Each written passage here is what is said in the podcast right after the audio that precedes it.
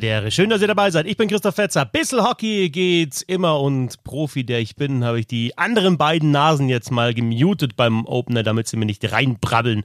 Denn gebrabbelt wird wahrscheinlich jetzt genug. Sebastian Böhm ist mit dabei. Servus, Sebastian. Hallo Christoph, sag mal, Christoph, äh, hast du die Geschichte mit dem äh, Croissant mitbekommen? Das, also es ist, also, es ist so unfassbar lustig. Da hat eine Frau in Polen ein Croissant im Baum tatsächlich für ein gefährliches Tier gehalten. Äh, und das habe ich erst in, das habe ich erst in 37 Podcasts habe ich das gehört und mir, also, es ist, es ist so unglaublich lustig. Und ich finde unbedingt, dass wir auch über dieses Croissant reden müssen. War, war das nicht ein Killer-Wachkatzel? Baum. Ja, schon. Da, kommt, so eine ganz andere Ebene haben wir dann da wieder. Wie Fantastisch. Kommt, wie kommt Deswegen. ein Croissant in den Baum? Ich glaube, es ja. war kein, es war kein, es war kein, keine Schokolade drin und äh, dann würde ich es auch wegpfeffern, glaube ich. Einfach nur. Echt? Ja. Croissant nur mit Schokolade oder was? Ordinäres Croissant. Hot Take. Hot Take. Ist, ist ein Fetzer nicht. Bernd Schmickerath ist auch mit dabei. Äh, Lieblingsfrühstücksaccessoire, äh, glaube ich, äh, Schokocroissant. Äh, schlafen, das wäre Lieblingsfrühstücksaccessoire. Ich finde auch Frühstücksaccessoire ein schönes Wort. Ja, ich dachte gerade bei Tieren natürlich an Riesenseeadler Grobi, der hier gerade die äh, Region hier äh, in Atem hält, sag ich mal. Ein Seeadler in Düsseldorf? Habt ihr es nicht mitbekommen, dass in Wuppertal, also zwischen Wuppertal und Remscheid? nee, sorry, bei, bei Wuppertal steige ich eigentlich immer schon. ist doch der Riesenseeadler Grobi ausgebrochen. Und jetzt ist natürlich die Frage, ob hier irgendwie so ein Adler durch die Gegend fliegt und ob der irgendwie Kinder isst. Aber äh, ich kann entwarnen, äh, er ist wohl äh, nicht darauf trainiert, seine Beute selber zu jagen. Ich finde es gut, dass. Aber hier fliegt irgendwo ein Adler rum. Ja. Ist das nicht ein schöner Übergang zu den Playoffs? Ah, ja, super.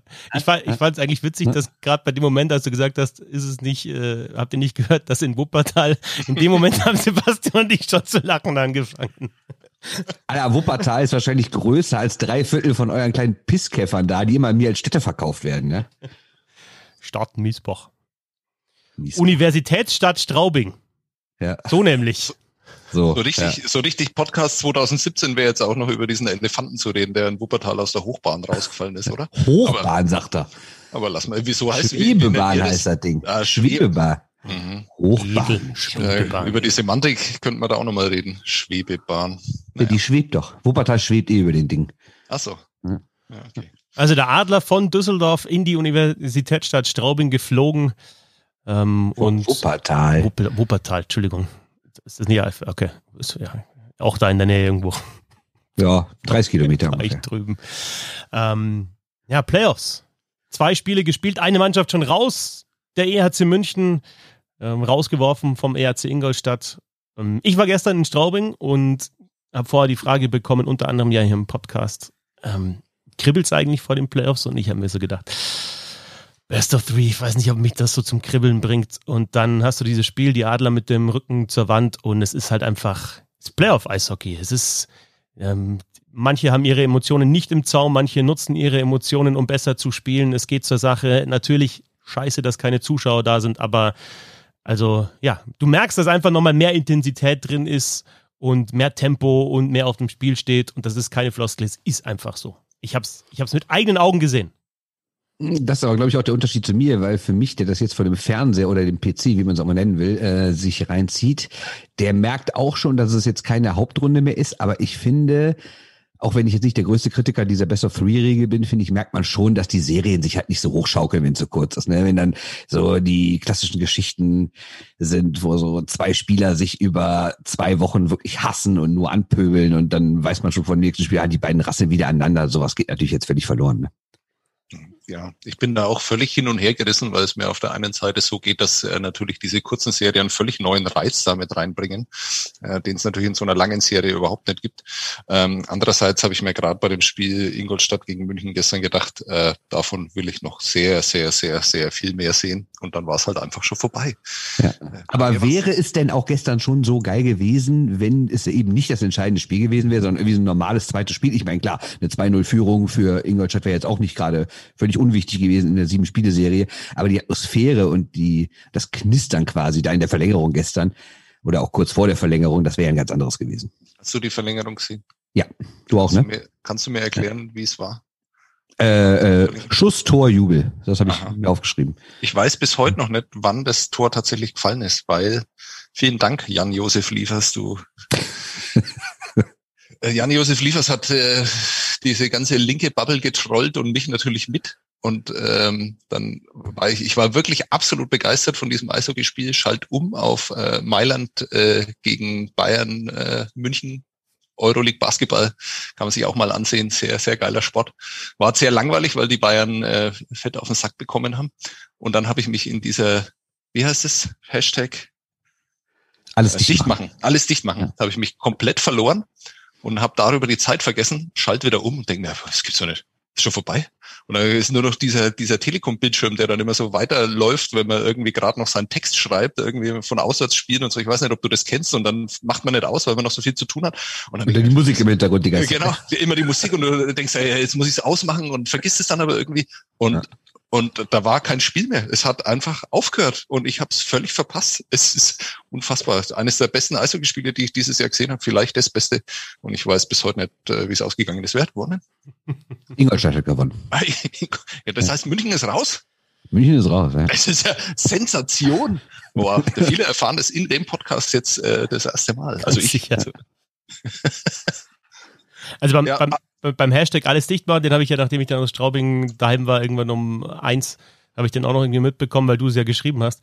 Und ich habe mir nur gedacht, die, die Shorter News, die sind sauer, weil die hatten den eigentlich sich schon zurechtgelegt für ihre nächste äh, Hockeytour nach äh, in die Schweiz und sonst wohin und nach Osteuropa. Und jetzt, jetzt ist der so negativ konnotiert. Na, also ich bitte. Ein harter Schlag für unsere Planung, das stimmt. Ja. Aber du hast äh, von Kribbeln ähm, erzählt, Christoph. War das Kribbeln nicht nach zehn Minuten schon vorbei in Straubing? Ja, mir ging's, mir ging's dann allgemein drum, dass du einfach vorher, ja, dass du weißt, wenn Mannheim dieses Spiel verliert, dann ist die beste Mannschaft der Hauptrunde ist einfach raus. und ähm, die hat die ganze Hauptrunde haben die nicht zwei Spiele hintereinander verloren. Damit weißt du schon, okay, das kann dann auch nicht als Entschuldigung äh, gelten, dass du im, in, im entscheidenden Moment dann doch die zwei Niederlagen kassierst. Also insofern hast du da einfach diese Voraussetzung schon gehabt. Dann geht's einfach um alles in diesem einen Spiel. Klar, legt Mannheim gut los, spielt auch besser als in Spiel 1 viel, viel, ja, viel näher dran an den Gegenspielern. Harter Vorcheck macht die drei Tore im, in den ersten zehn Minuten. Und im zweiten Drittel, ähm, da war dann das Kribbeln ein bisschen raus, ja, und du denkst dir vielleicht, okay, gut, das wird nie mehr spannend. Im zweiten Drittel kam dann dieser, dieser Faktor, ähm, ja, jetzt äh, Andi Renz hat gesagt, das eigene Ego befriedigen bei einigen Straubinger Spielern. Also Williams mit einem Crosscheck gegen Shinneman, der ein bisschen nachgearbeitet hat, aber alles im Rahmen gegen, gegen Vogel. Dann hat äh, Gormley dann nochmal gecheckt gegen Shinneman, als die Situation komplett vorbei war.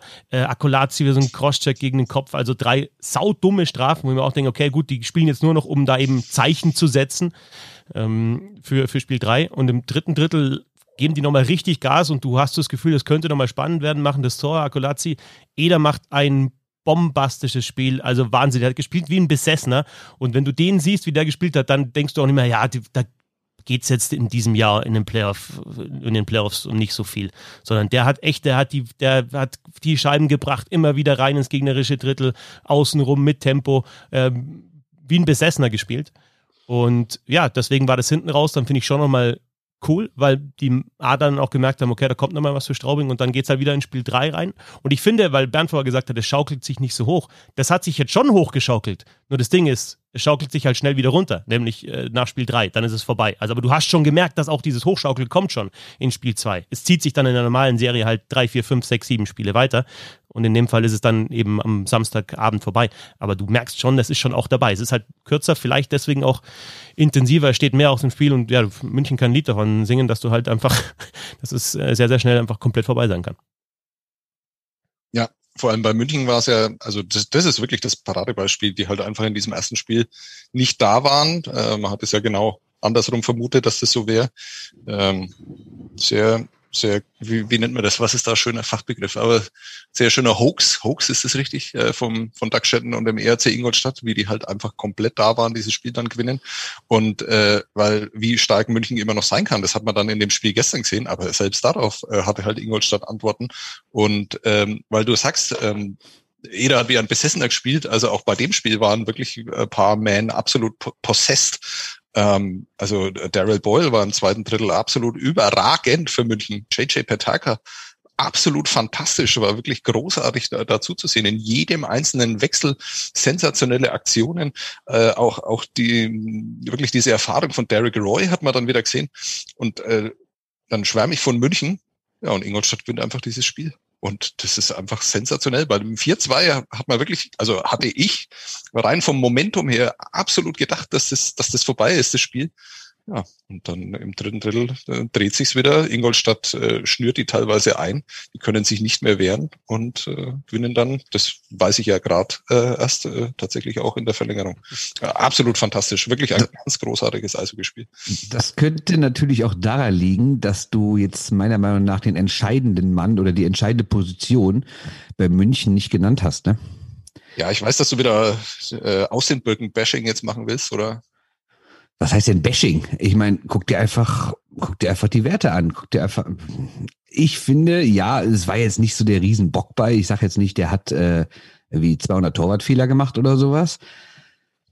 Aber wenn man den Anspruch hat, da mitzuspielen, um die Meisterschaft zu spielen, dann reicht mir die Torhüterleistung einfach nicht. Ich, also ich habe ja schon während der Saison mehrfach gesagt, dass ich das nicht so richtig gut fand. Hm. Jetzt in den Playoffs, finde ich, hat sich das, äh, hat sich das irgendwie fortgeführt, oder? Ja, ich bin nur, äh, da kommen wir später vielleicht auch noch zu dem Thema, aber ich bin echt in der Beurteilung von einzelnen Leistungen in dem Jahr ähm, bin ich vorsichtig, noch vorsichtiger vielleicht als sonst, weil ähm, dass dann Spieler nach langen Verletzungen, man weiß nicht, was sonst noch irgendwie so war, einfach nicht zu der Form zurückfinden. Ähm, da, da würde ich gerne einfach bei jedem Einzelnen die Hintergründe können, bevor, kennen, bevor ich da so, äh, aber es ist völlig klar, gerade bei dem 3-4 von Simpson, ich weiß nicht, ob du darauf anspielst, also den darf er halt einfach nicht bekommen. Jetzt kann man dann immer sagen, ja, das ist ein sensationeller Spieler, dieser Simpson, ja, das stimmt. Das macht er auch saumäßig clever, aber ähm, das, so ein Tor darf halt nicht fallen und natürlich kriegt dann ähm, Ingolstadt wieder Oberwasser und kommt dann in das Spiel zurück. Ja, ich meine, wenn man guckt, der die aus den Birken hat jetzt gedacht, es waren nur zwei Spiele, dann ist natürlich auch nicht ganz fair, weil zwei schlechte Spieler oder nicht so gute Spieler hat jeder mal, das kann man dann ausgleichen, aber wenn es halt die einzigen beiden sind, dann sieht's halt nicht gut aus. Ne? Wir reden über mehr als vier, also minus vier Gold Saves above Average. Das heißt, äh, aus dem Birken hat vier Tore mehr kassiert, als er vom durchschnittlichen Wert eigentlich hätte kassieren müssen. Und mhm. vier in zwei Spielen sind, wenn ich nicht ganz falsch in der Schule aufgepasst habe, zwei pro Spiel. Und äh, das ist ein bisschen viel, finde ich. Ja, und, ja. und dieses, dieser Schuss von Simpson geht mit bei Expected Goals, ich weiß nicht, ob er mit null eingeht, aber mit einem sehr, sehr kleinen Wert. Und also aus dem Birken hatte ja immer die Stärke. Das ist jetzt nicht, glaube ich, nicht der allerathletischste, jetzt auch nicht der, der, der allerspektakulärste. Der hat einfach, die Ruhe war lange im, seine Stärke und diese timely Saves, ja, zum richtigen Zeitpunkt die Parade. Und in dem Moment brauchst du einfach diese Parade, wenn du 4-2 führst und es ist ein Schuss, der rutscht dir zwischen den Beinen durch. Stellt euch mal vor, das ist kein Silbermedaillengewinner, sondern es ist ein Hane oder selbst ein, äh, ein Vogel oder ein Strahlmeier. Dann sagt jeder, den, den muss er haben. Und die, also diesen Schuss muss er haben. Da kommt natürlich dazu, dass München vorher die Scheibe verloren hat im Aufbau. Ich glaube, es war Trevor Pax. Ich habe mir da gestern eben dann in Straubing im Stadion noch die Schlussphase angeschaut. Ich glaube, es war Trevor Pax, der den Querpass gespielt hat. Dann laufen die in den Konter rein. Darf auch nicht passieren. Also muss natürlich vorne auch cleverer sein sein. Deswegen laufen die in dieses 2 gegen 3. Mag sein, dass aus dem Birken spekuliert hat auf dem Pass, aber dieser Schuss, der kommt aus, also den muss ein Torwart halten in dem Moment. also da, da, da gibt es, denke ich, keine Diskussion. Nee, da gibt's keine Diskussion. Ich finde es nur wahnsinnig spannend und ich glaube, das hat das Spiel auch so interessant gemacht. Ähm, in der 58. Minute gab es dann noch eine Situation, wo der Garteig ähm, ein hohes Risiko geht, äh, rauskommt. Ja, den, das waren Dinge. Den, den Puck tatsächlich an, an Frankie Bauer verliert, der dann ähm, sofort mit der Rückhand, weiß ich gar nicht mehr, ich glaube mit der Rückhand ähm, äh, aufs Tor zielt das Tor weit verfehlt und Gartay kommt zurück, sieht aus wie ein sensationeller Save, aber eigentlich macht er sich den Puck fast noch selber rein. Ja. Also der Puck wäre einfach gar nicht ins Tor gegangen, aber so war es dann fast noch knapper und noch gefährlicher. Und da war so viel Glück dabei in dieser Situation und dann sagst du halt dann, ja, Gartay hat äh, Ingolstadt das Spiel verloren. Hm. Und dann redet keiner mehr über Außenböcken. Also ja, dürfen wir das machen hier, so, so Phrasen dreschen? Das ja. ist ein Spiel, Spiel der Kleinigkeiten. Und, so ist es. Aber kann mir mal einer erzählen, warum München vergangenen Sommer nicht Matthias Niederberger äh, verpflichtet oder zumindest es versucht hat? Weil man wusste früh, da ist der vielleicht beste, zumindest einer der besten Torhüter, die nicht ganz so alt sind, der war damals 27, glaube ich, der auf jeden Fall noch fünf, sechs gute Jahre vor sich haben könnte, ist auf dem Markt und selbst wenn man sagt, äh, Danny aus den Birken ist noch ein, zwei Jahre unsere, also wir vertrauen noch auf den, da war der auch schon deutlich über 30. Da hätte man ja vielleicht sagen können, die spielen mal so, so Mannheim-mäßig so ein Jahr 50-50 und irgendwann übernimmt Niederberger das von denen. Dass man sich aber gar nicht um den bemüht hat und irgendwie so eine, ich muss fast schon sagen, Arroganz an den, äh, an den Tag gelegt hat, so das, was wir haben, ist das Beste und das bleibt auch so, finde ich für so einen Club wie München, der in den vergangenen Jahren ja gerade personell schon einiges richtig gemacht hat, finde ich irgendwie also ich habe es damals nicht verstanden, ich verstehe es jetzt nicht. Ja, es ist halt eine schwierige Situation. Mit einer klaren Nummer eins ist dann die Frage, wie, wie kommt dann auch der Spieler damit zurecht? Haut das hin, dass du dann so ein, so ein Duo hast wie in ah, Mannheim? stopp, dann muss ich dem sagen, Alter, geht's hier um dich oder geht's ja, um den Verein? Ja, genau. Ja, musst du ihm sagen und dann ist halt die Frage. Ja, das weiß ich jetzt, kann ich von, von außerhalb nicht einschätzen, aber Fakt ist, dass sich München da verzockt hat, auf jeden Fall auf der Position. Ich dachte auch ehrlich gesagt, als Austin Birken, das dürfen wir auch nicht vergessen, dass der ja angeschlagen war zwischenzeitlich und man weiß ja. nicht, wie ihn das jetzt noch beeinflusst, dass er verletzt war. Ähm, als er angeschlagen war, dachte ich, dass, dass München auf jeden Fall noch zumindest während der Saison auch was macht auf der Position. Und sei es nur halt irgendwie einen Nordamerikaner dann wieder zu holen, wie damals David Leggio, um da eine Absicherung zu haben. Haben sie nicht gemacht, hat mich verwundert, ehrlich gesagt. Und unter dem Strich, und das müssen wir jetzt nicht nur auf Austenberg natürlich äh, reduzieren, aber unter dem Strich hat München einfach zu viele Gegentore kassiert in dieser Saison. Und wenn du in zwei Spielen neun Gegentore kassierst, klar, einmal Verlängerung, aber trotzdem neun Gegentore, ja, wie willst du da, also du kannst ja nicht immer sechs oder sieben schießen. Ja, aber immer noch sechs weniger als äh, die Ice Aber, naja. Und die waren ja richtig stark zum Schluss. Aber ich finde generell trotzdem komisch, wie München da jetzt aufgetreten ist, weil wenn wir uns mal angeguckt haben, mit welcher Form die in diese Spiele, in die Playoffs reingegangen sind, elf von zwölf gewonnen und ja auch nicht irgendwie, sondern mit fünf, sechs, sieben, teilweise acht, neun Toren. Okay, gegen Krefeld auch, aber selbst gegen richtige Eishockeymannschaften haben die ja viele Tore geschossen und ich hätte das niemals gedacht, gerade gegen eine Mannschaft wie Ingolstadt, die ja genau den gegengesetzten Lauf hatte. Ne? Aber da ja. kommt, doch den, kommt doch das Best of Three wieder. Also erstmal natürlich Ingolstadt macht das in der kompletten Saison, ja, also schon in der Vorbereitung und so weiter haben sie es ja auch clever gemacht, einfach zum richtigen Zeitpunkt dann den Kader zu haben und da zu sein. Und jetzt auch sportlich zum richtigen Zeitpunkt sind sie da und, und gewinnen dann in den Playoffs auch wieder. Finde ich auch eine Fähigkeit, da einfach wieder von tatsächlich fast 0 auf 100 zu schalten. Und das ist ihnen gelungen. Aber da, in der Serie hat man dann doch wieder dieses Best of Three gesehen, weil München im, im Spiel 1 ja, in, in, in, in manchen Situationen einfach nicht bereit war, Genauso wie Mannheim. Wie kann das denn ich, sein? Erklär mir das mal. Ja, weiß ich nicht, weil ich kann, das kann ich nicht erklären. Ne? Das, das ist vielleicht dann doch irgendwie, schleicht sich den Kopf rein, ja, okay, da, da, die, die packen wir. Ähm, wir sind jetzt gut, so gut in Form bei den Adlern genauso, wir waren die beste Mannschaft der Hauptrunde, machst du vielleicht mal in ein, zwei Situationen ein bisschen weniger, leistet dir ein blödes Foul. Die Adler Mannheim haben die richtige Antwort gefunden. München hat lang auch die richtige Antwort gehabt, aber das hat nicht durchgezogen und dann ist es vorbei. Und äh, genau das hätte das Spiel gegen, also Straubing Mannheim, um da nochmal zurückzukommen, hätte, also Straubing hat das ab dem dritten Drittel dann gut gemacht. Wenn sie früher so gespielt hätten, weiß man natürlich nicht, ob das, ob das gegangen wäre, ne? Und ob sie dann einfach auch da hinten raus dann das genutzt haben, dass die Adler sich ein bisschen zurückgezogen haben. Aber da, da, da hätte es auch nochmal spannend werden können. Und dann geht so ein Ding vielleicht auch in die Verlängerung, dann ähm, ja, kann es da auch passieren. Also das sind halt, ja, du darfst, du darfst dir in diesen Best of Three äh, darfst du dir nicht nur mal ein Spiel eine Auszeit nicht nehmen, du darfst dir keinen Drittel, du darfst dir keinen, ja, kein, kein, keine Fünf-Minuten-Phase eigentlich diese Auszeit nehmen. Sonst verlierst du das Spiel und das kannst du in der Best of Seven Serie nochmal ausgleichen, in der Best of Three Serie möglicherweise nicht. Ich liebe ja diese Momentum- und Psychologiediskussionen in den Playoffs. Ich äh, habe nur mittlerweile die Erfahrung gemacht, dass es sich von der einen auf die andere Serie überhaupt nicht äh, äh, übertragen lässt, dass es immer einfach was Individuelles ist. Jede einzelne Serie, jedes einzelne Spiel ist da einzeln zu bewerten. Ähm, was mir aber bei München halt dann doch aufgefallen ist, äh, weil es jetzt um Danny Austenböcken geht. Wer waren denn die Spieler, die mit ihren individuellen Fehlern dazu beigetragen haben, dass Ingolstadt relativ leicht zu Toren gekommen ist? Korrigiert mich, wenn ich da falsch liege. Es waren Matt Mayoni, Ethan Prow und Zach Redmond. Genau die drei, ja. Genau. So, sind, sind die drei neuen Verteidiger alle mit herausragenden, also für DL-Verhältnisse natürlich herausragenden Offensivqualitäten, aber die waren für mich, und das bedeutet es einfach, wenn du so entscheidende Fehler machst und natürlich Verteidiger bist, der von dem sowas, äh, von dem was anderes erwartet wird, ähm, dann waren sie einfach nicht bereit für dieses Spiel. Vielleicht sind drei offensiv deckende Verteidiger auch ein bisschen viel. Ja, genau ich habe mir dann auch immer überlegt, deswegen ist vielleicht Daryl Boyle auch so aufgefallen, weil er dann halt einfach äh, Dinge gemacht hat, ähm, die in solchen Spielen dann vonnöten sind. Ähm, und das war dann vielleicht dann einfach doch zu wenig. Wobei du ja dann auch noch, wenn du sagst, dann sind Boyle, Abelshauser und Orly sind dann die, die Defensivverteidiger bei den Münchnern. Da ist dann eigentlich auch nur Orly so ein ganz klassischer Stay-at-Home-Verteidiger. Wirklich der einzige, den sie im Kader haben. Abelshauser spielt die Rolle und Boyle war ja auch schon mal offensiv stärker und hat jetzt diese Rolle übernommen.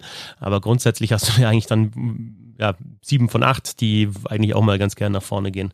Und wenn dann das System nicht ganz stimmt und zwischenzeitlich, ich dachte eigentlich mit meiner Aussage nach dem Iserlohn-Spiel hatte ich mich dann doch getäuscht, aber jetzt äh, hat man doch wieder gesehen gegen guten Gegner, der das auch ausnutzen kann und clever spielt. Äh, wenn, wenn das System nicht hundertprozentig umgesetzt wird, dann, dann tut es weh.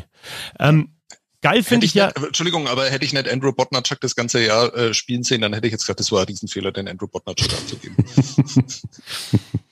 Auf jeden Fall super, dass Doug Shannon weiterhin mit seiner Mannschaft dabei ist, weil allein schon, also ich glaube, der hat jetzt in diesem, in dieser einen Serie mehr Sprüche gebracht als alle Trainer zusammen in den letzten zehn Jahren. Ja, also wie geil der auch aussieht, das stimmt alles bei dem Mann. Ne? Erst der Godzilla, also der, der King Kong, we had to play like Godzilla nach Spiel 1 und jetzt nach dem zweiten Spiel der Dragon Slayer. I feel like a Dragon Slayer und ja, das mit der leicht rauchigen Stimme, also das äh, ist schon, ja, hat was. München ist raus, Mannheim hat noch die Chance in Spiel 3 eben, ja, da die Überraschung abzuwehren und natürlich zwei andere Spiele noch. Ein deutlicher Sieg für die Eisbären Berlin in Spiel 2, nachdem sie auch mit dem Rücken zur Wand waren. Also das war dann die Reaktion, die man sich von der Topmannschaft auf jeden Fall erwartet. Tore von Boyczak, McKiernan, Reichel, nochmal Boyczak, Depre und Streu beim 6 zu 0 Sieg in Iserlohn. Und Wolfsburg gleicht ebenfalls aus, 3 zu 2 gegen Bremerhaven. Bremerhaven führte da schon mit 2-1. Wolfsburg ging in Führung, noch Festerling in Überzahl, Wall und Village zur 2-1 Führung für Bremerhaven. Aber Mahacek und Festerling mit einem Shorthander zum 3 zu 2 Sieg für die Grizzlies Wolfsburg. Heißt also, da gibt es auch jeweils ein Spiel 3. Ähm, ja, Berlin-Iserlohn, ich glaube, äh, Sebastian, du hast am Anfang mal ein bisschen geschaut, oder Iserlohn-Berlin richtigerweise. Aber das war dann relativ schnell klar, dass das in die, in die Richtung geht. Ja, deswegen habe ich es auch tatsächlich nicht mehr länger äh, angeschaut. Ich meine, da gab es natürlich auch noch so zwei, drei Schlüsselszenen, ähm, die es selbst bei so einem klaren äh, Ergebnis dann irgendwie gibt. Aber ähm, ja, also auch da äh, hat eine Mannschaft die richtige Reaktion gezeigt, die einfach am Dienstag zumindest nicht über äh, über 60 Minuten und äh, mehr im Spiel war. Das ist also diese zwei Strafen zum Schluss, das darf halt einer Mannschaft, die wirklich was erreichen will, vielleicht im ersten Spiel von den Playoffs passieren, aber dann halt einfach nicht mehr. Und ja, das haben sie am Donnerstag auch sehr souverän dann gelöst. Man geht da relativ schnell doch in diese Floskeln rein, jetzt auch in den Playoffs. Ne? Aber es ist einfach auch so, diese blöden Strafen haben beim Straubing jetzt vielleicht mehr gekostet in Spiel 2. Äh, blöde Strafen von Berlin in Spiel 1, die du einfach in der Phase nicht nehmen darfst oder ja, dann geht es halt in die andere Richtung. Und ja, irgendwie be bewahrheiten sich diese Floskeln dann doch immer wieder in den Playoffs. Ja, und vor allen Dingen siehst du, dass Berlin einfach strukturell die bessere Mannschaft ist. Und das ist ja das, wovor dann die Leute immer warnen bei Best of Three Serien, dass es halt theoretisch schnell vorbei sein kann, auch wenn die bessere Mannschaft dann verliert. Und das war ja im ersten Spiel so. Auch da hat Berlin ja jetzt nicht richtig schlecht gespielt. Aber du hast halt die Überzeittore kassiert und bist in einen heißen Goalie gerannt, ne? Und jetzt, ähm, haben sie halt keine dummen Strafen gemacht, haben selbst frühe Tore gemacht, hatten selbst den heißeren Goalie. Ja, und dann geht das halt nicht wie im Hinspiel 4-3 aus, sondern 6-0. Und das ist auch völlig verdient. Und ich halt Berlin, also ich fand von den drei Favoriten, die ja alle am ersten Spieltag verloren hatten, war Berlin für mich mit Abstand die Mannschaft, der ich am meisten zugetraut habe, das noch zu drehen.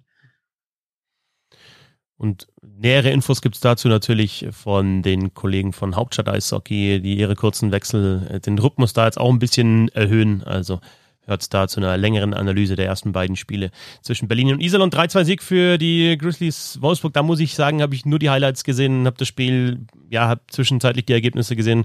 Wie gesagt, gestern erst um eins heimgekommen, dann natürlich eine sieben Stunden Vorbereitung für diesen Podcast, ähm, für die anderen Themen. also da kann ich tatsächlich wenig zu sagen zu dem Spiel. Ich kann leider auch nicht viel zu sagen. Ich habe Konferenz geguckt und da wurde das Spiel ja dann auch mehr am Ende so eingeblendet. Ähm, äh, und ich habe natürlich keine Chance, das dann gestern äh, komplett zu sehen. Ähm, ja, ich, ich, mir ist nur irgendwie dieser Siegtreffer so, oder was das zum Aussehen? Nee, ich meine, ich glaube, es war der Siegtreffer, ist mir so im Gedächtnis geblieben. Das sah irgendwie so, ja, wie so warm machen aus. Da steht irgendwie ein Wolfsburger ist von vier Bremerhaven dann umringt und wird irgendwie nicht richtig angegriffen und schießt ihn dann, also das sah total komisch aus. Ich weiß auch nicht. Aber ich meine, die Serie ist eigentlich gar nicht, rein sportlich gar nicht so schlecht, aber es sind natürlich, wenn du auf den, in den anderen drei Serien drei Top-Teams hast, dann fällt die natürlich hinten runter, ne? weil äh, Bremerhaven gegen Wolfsburg ist da dann für den gemeinen Eishockey-Fan nicht das Allerspannendste. Ja, aber also ich hätte jetzt vor, vor dem Playoffs gesagt, auf jeden Fall da, weil sich ja, da, also da, da kann ich gar nichts sagen, ne, wie die, wie die, wie die läuft. Also das ist wirklich, da hätte ich tatsächlich eine Münze werfen können, werfen können. Bei den anderen hätte ich, hätte ich Argumente, also bei Berlin war ich mir ziemlich sicher, dass es Berlin macht. Äh, ich hätte für, für Ingolstadt und, und Straubing Argumente gefunden, wie sie es vielleicht schaffen können, ähm, den, den, den Favoriten zu schlagen. Aber in dem Spiel Bremerhaven oder in der Serie Bremerhaven-Wolfsburg gibt es für mich keinen Favoriten. Also eine 50-50-Serie, finde ich. Ja, ich genauso. Ja, und ich muss dir da leider zustimmen. Ich habe auch, ähm, also na, natürlich, wenn man wenn man was auf sich hält äh, und seine Beobachtungsgabe, dann kann man natürlich nicht äh, Konferenz schauen, dann muss man sich für ein Spiel entscheiden. Das stimmt. Das ist auch mal Aber sagen halt drei zurück, deswegen wollte ich bei allem wissen, was los ist. Ne? Ah ja, okay. Und äh, da habe ich nur kurz reingeschaut, dann, ähm, weil irgendwo anders Powerbreak war. Dann habe ich Mia Valic treffen sehen. Das langt mir, damit bin ich zufrieden.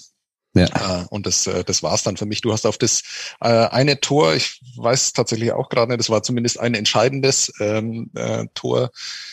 Ähm, und da bin ich jetzt gespannt, ob du heute den Namen Brandon Maxwell nochmal im Laufe dieser Sendung dann erwähnst, weil ich glaube, der ist da auch ein Faktor. Sah nicht gut aus, ne? Nee, sah nicht gut aus. Also, nee, fand ich auch. Hm. Dreimal 1-1, einmal 2-0 Ingolstadt im Halbfinale. Der Meister von 16, 17, 18 München ist raus. Auch spannend, was da jetzt passiert dann hinsichtlich der nächsten Saison. Wir sind ja alle Mitglied, glaube ich, in der GHWPA, oder? Seid ihr auch mit dabei? In der ja. German Hockey Writers and Podcasters Association. Ähm, ich bin, und äh, äh, Schatzmeister. Genau. Und äh, Geiles Wort. Im, im Rahmen äh, der Mitgliedschaft der, in der German Hockey Writers and Podcasters, Podcasters Association ähm, dürfen wir natürlich auch die Spieler des Jahres und die Awards vergeben und ähm, haben das schon getan, haben den Zettel ausgefüllt und wollten jetzt natürlich auch im Podcast nochmal drüber sprechen. Ähm, natürlich die klassischen Awards und wir haben noch ein paar draufgepackt, ähm, um, um das noch ein bisschen interessanter zu machen ich würde sagen, jeder, jeder nimmt seine klassische, sagt seine, erzählt, was er als klassische äh, Awards hat und dann sprechen wir da ein bisschen drüber. Ich glaube, so viele Unterschiede wird es noch gar nicht gehen und dann gehen wir auf die anderen ein. Ähm, ich fange an und habe als MVP Jan Urbers, als Stürmer des Jahres Leo Pföderl, als Verteidiger des Jahres Marcel Brandt, als Torwart des Jahres Basti Vogel und als Trainer des Jahres Thomas Popisch. Absurd. Okay, egal. Basti Vogel, ist das nicht der, mit dem du manchmal äh, äh kommentierst? Auch? Nee, das, nee, das ist der, der Supertal jetzt unterwegs ist. Ah ja, also, genau. Ja. Was habt ihr? Nelly the Elephant. Ich habe natürlich, also ich habe, ja, na pass auf, ähm, als Mitglied der GHWPA äh, habe ich mir da auch was dabei gedacht und ich habe Argumente, Aha. also ja. Respekt erstmal für die Aussage. Ich, ich habe also nicht einfach irgendwelche Namen aufgeschrieben, die aus dem Telefonbuch kamen. Gott, Telefonbuch, äh. Älter, älter wird es heute nicht mehr. ja, genau. Okay. Schatzmeister, Telefonbuch. Ja, ja. Ja, soll ich mal die richtigen Namen nennen oder wie machen wir das? Ja, genau. Ja, ja Torwart kann ja nur Eriksson sein. Guckt euch die Werte an. Ich, ich kann es jetzt alle runterbeten mit fast Du sollst 30. nur die Namen sagen. Dann ja, Eriksson, Verteidiger Brandt, Stürmer Trevor Parks, MVP auch Eriksson. Rookie kann nur Alexander Ehl sein, Trainer Popisch. Äh, Eriksson, Bodie, Urbas, Urbas, äh, Brett Tepper. Urbas ist Rookie des Jahres bei dir? Das ist krass. Nee, ich habe, äh, ach so, ja, ich dachte MVP und Stürmer, oh, äh, ja. Äh, Rookie des Jahres, Il. Beide El als Rookie des Jahres äh, haben wir die. Ja, wen denn sonst? Welche Kategorien haben wir? Äh, hätten wir, also könnte ich Barinka auch nehmen? Ich habe tatsächlich, den habe ich jetzt übersehen, Rookie des Jahres. Barinka ging auch, oder? Oder nicht erlaubt? Natürlich. Darfst du. Ja. Darfst du auch. Ja, äh, dann nehme ich auch El. Ja. Nein, aber das, die, die, die Torwartdiskussion, ich, ich bringe hier meine Argumente für, ähm, machen wir erstmal MVP. Ähm, also es gibt ja den Spieler des Jahres in der DL und ich weiß auch gar nicht, was so, also ich glaube jeder der, der Welt, ähm, also alle Mitglieder der GWHP, äh, ich, ich fahr aus. Ähm, Nur einer mehr. Äh, jeder, der, jeder der Welt, ähm, weiß gar nicht genau, was ist eigentlich die, ja, was ist, was ist, wie, was sind die, was sind die Kriterien für den Spieler des Jahres? Und wir haben das jetzt, glaube ich, automatisch alle MVP genannt. Ist es überhaupt der MVP ja. oder ist es dann der Topscorer oder der beste deutsche Scorer? Auf jeden Fall MVP ist deswegen für mich Jan Urbers, weil du einfach siehst, dass das eine komplett andere Mannschaft ist, äh, wenn Urbers nicht mit dabei ist und sie, glaube ich, dann auch nur hinten raus gewonnen haben, äh, als Urbers nicht gespielt hat, einmal gegen Ingolstadt, die alles verloren haben und dann hinten raus nochmal gegen Nürnberg. Das war also der einzige Sieg, den sie wirklich hatten, äh, ohne Jan Urbers die anderen Spiele alle verloren. Und er ist eben nicht nur ein guter Scorer, sondern ist auch einer, der für dieses Bremerhavener Spiel steht, auch nach hinten arbeitet, ein guter Backchecker. Deswegen für mich Jan Urbers. Ich habe äh, ihr Oberst hier auch stehen, äh, will mich aber auch nur für den Fall, falls ihr dieses dumme Argument benutzt, dass man nur MVP werden kann, wenn man auch in die Playoffs kommt. Ähm, sonst ist nämlich meine auch Eriksson, weil ähm, das, was du zu Oberst sagst, stimmt auch für Eriksson. Ne? Der war vier Spiele nicht da, weil er in der Heimat war, alle vier Spiele verloren, wahrscheinlich die entscheidenden, die dann drin letztlich äh, die Playoffs verhindert haben für Schwenningen. Ja, und ich will nur differenzieren zwischen dem Stürmer des Jahres, äh, Jan Urbas, der für mich äh, stellvertretend für diese erste Reihe steht. Ähm, wie gesagt, ich bin großer Miha Berlic-Fan, finde auch Jeglic äh, fantastisch. Also das ist wirklich ähm, vor allem Ausdruck eines großen Rätsels äh, für mich, wie ein Land wie Slowenien, das wirklich so klein ist, sehr schönes Land, äh, kann man nur empfehlen, da mal hinzufahren, äh, so unglaublich viele gute Sportler hervorbringt in so vielen unterschiedlichen Sportarten und dann noch dazu in einer Sportart, äh, wo sie jetzt auch nicht die besten Voraussetzungen dafür haben. Das äh, finde ich fantastisch und äh, das sind mit die drei besten Stürmer sind Slowenien in der deutschen Eishockey-Liga. Deswegen ist Jan Urbas Stürmer des Jahres und äh, die MVP-Argumente habt ihr bereits erwähnt. Ich äh, kann aber Eriksson ist für mich ein ganz, ganz closer Second in dieser Wahl. Wahnsinn. Ich sage jetzt mal, warum Trevor Park der Stürmer des Jahres ist. Ich sage nur ein paar. Das interessiert mich. Da, da, da, da will ich genaueres wissen. Also, die meisten Tore, die meisten 5 gegen 5 Punkte, 66 Prozent äh, Torverhältnis, äh, wenn er auf dem Eis steht, 62 Corsi, 59 Expected Goals, bester Gamescore-Wert der Liga, die meisten ersten Tore, die zweitmeisten Siegtreffer, die meisten Clutch Goals der Liga. Vielen Dank. Ja, und finde find ich super, dass hier auch, also finde ich ehrlich äh, sehr gut, dass hier auch einer erwähnt wird, der einfach in einer sehr guten Mannschaft steht, äh, weil normalerweise kommen die ja bei solchen Wahlen immer zu kurz. Ähm, und äh, ja, die Argumente haben mich überzeugt. Danke. Das ist für mich tatsächlich auch das, das Hauptargument dagegen. Ähm, gut, ich habe jetzt äh, bei Föderl genommen und er spielt auch in einer guten Reihe und auch bei einem guten Team, aber ähm, dass diese Reihe so gut spielt, dazu hat der Föderl auch sehr viel beigetragen, weil diese Reihe, und das haben wir auch thematisiert, einfach keinen gelernten Center hatte, also in der Föderl gespielt hat, bis er sich dann leider verletzt hat mit Nöbels und mit Reichel. Er hatte, ähm, also Trevor, Parks hat tatsächlich auch mehr Tore pro Spiel geschossen, nicht insgesamt mehr, sondern knapp mehr Tore pro Spiel. 0,61 Parks und 0,59 ist Föderl, der ist auf Platz zwei, weil er eben weniger Spiele hat, äh, bei den absoluten Toren nicht auf Platz zwei. Ähm, Im Januar und Februar in neun Spielen in Folge getroffen. Das ist natürlich immer noch diese, ja, einfach ein super Wert, dass du das, dass du das hinbekommst. Und eben, ja, die spezielle Situation dass er in, in dieser Reihe zu, gespielt hat, die man vor der Saison so nicht erwartet hätte. Bei Trevor Parks, ähm, den hatte ich eigentlich auch erst auf dem Zettel. Klar. Ähm, ähm, also wir müssen uns ein bisschen auch jetzt, wenn wir das zusammen machen, so ein bisschen aufbauen, können wir uns auch, finde ich. Ne? Also, also dann sage ich halt nicht, warum ich auf dem Zettel hatte. Komm, mach, sonst ich beleidigt. Nein, ähm, was bei Trevor Parks, und das war in der letzten Saison ja auch schon so, als er Torschützenkönig äh, war, noch, noch dazu kommt, finde ich, ist, dass der sehr vielseitig ist. Also das ist einer, der kann natürlich ein Tor schießen mit der Scheibe am Schläger, geht um Gegenspieler rum. Er kann One-Timer-Tore schießen. Er trifft aus dem Slot, Rebounds abgefälscht, er geht vors Tor. Also er ist tatsächlich kein One-Trick-Pony und wenn ein Ding vielleicht nicht funktioniert, dann, dann funktioniert was anderes und er macht ein dreckiges Tor.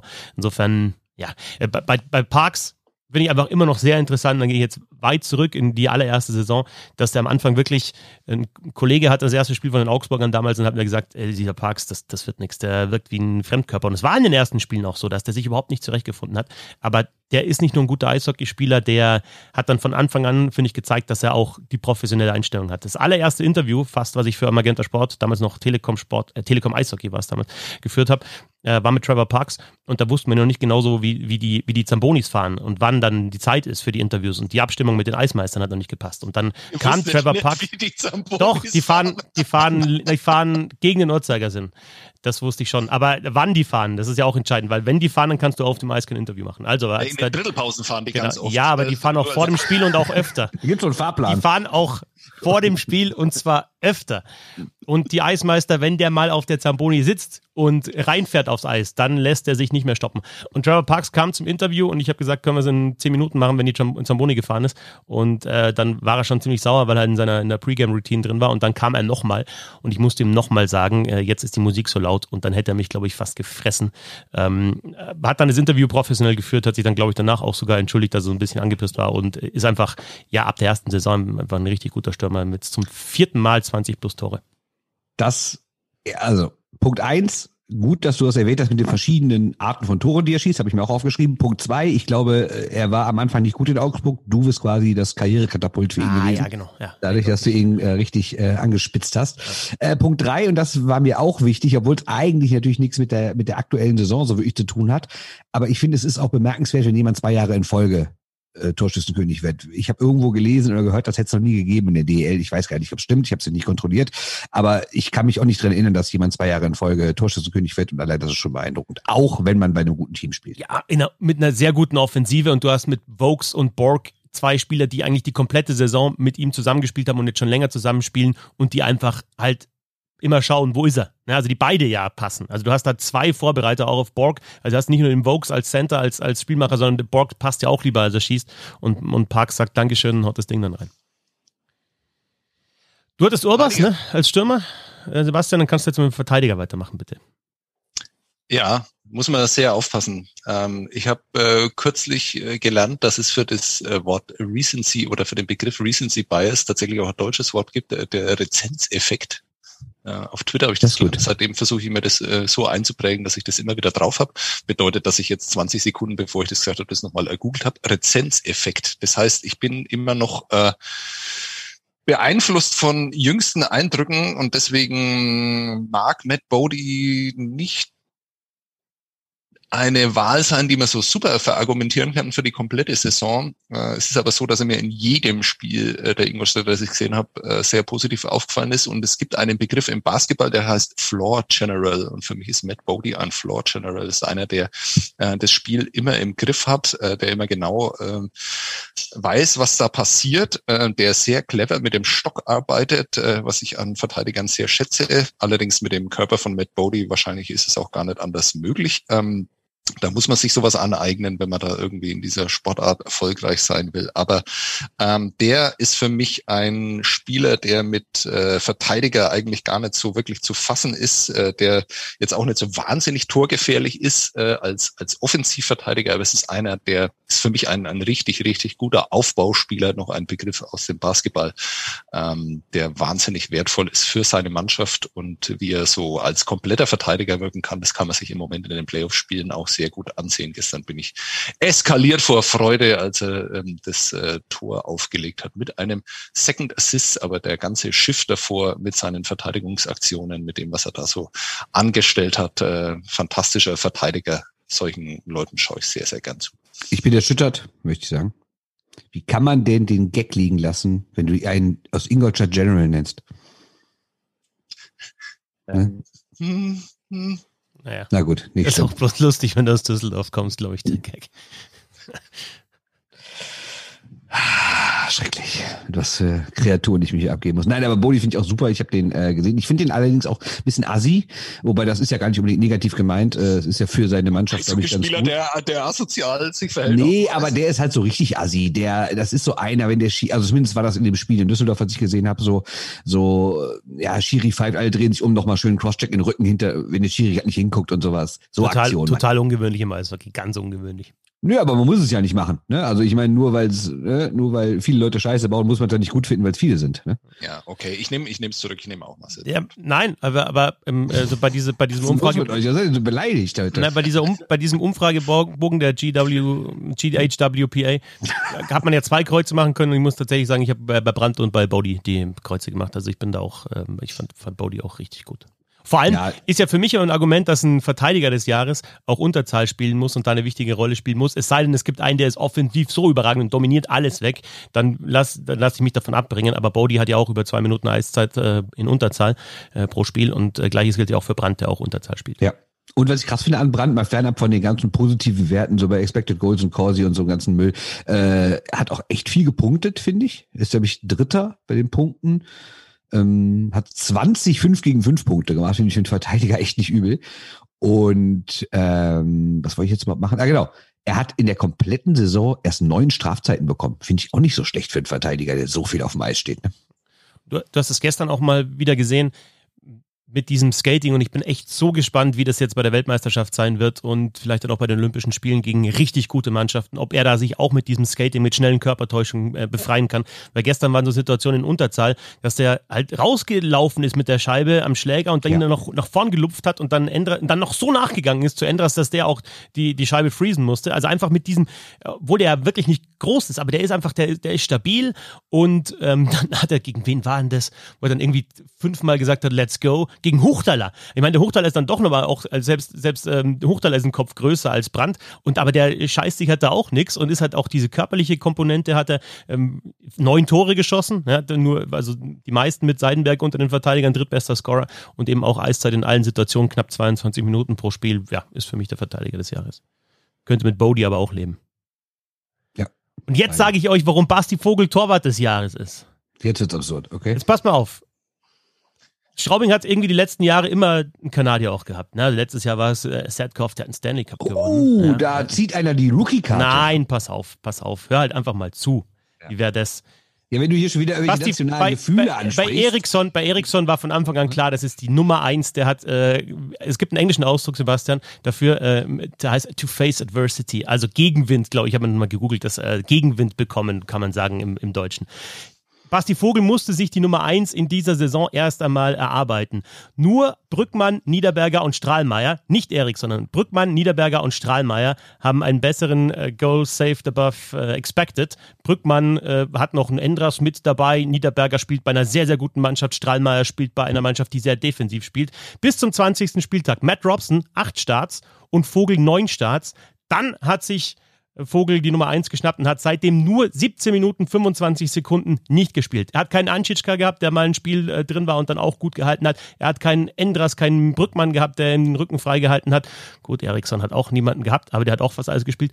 Aber seit dem 21. Spieltag, seitdem nur noch Basti Vogel spielt, hat Straubing, was würdet ihr sagen, welchen Punkteschnitt, auf welchem Platz ungefähr? Was würdet ihr sagen? So, circa? Fünfter. Fünftbester Punkteschnitt, seitdem nur noch Basti Vogel spielt. Für mich der Torwart des Jahres. Boom. Vogel ist nervös, Vogel ist nervös.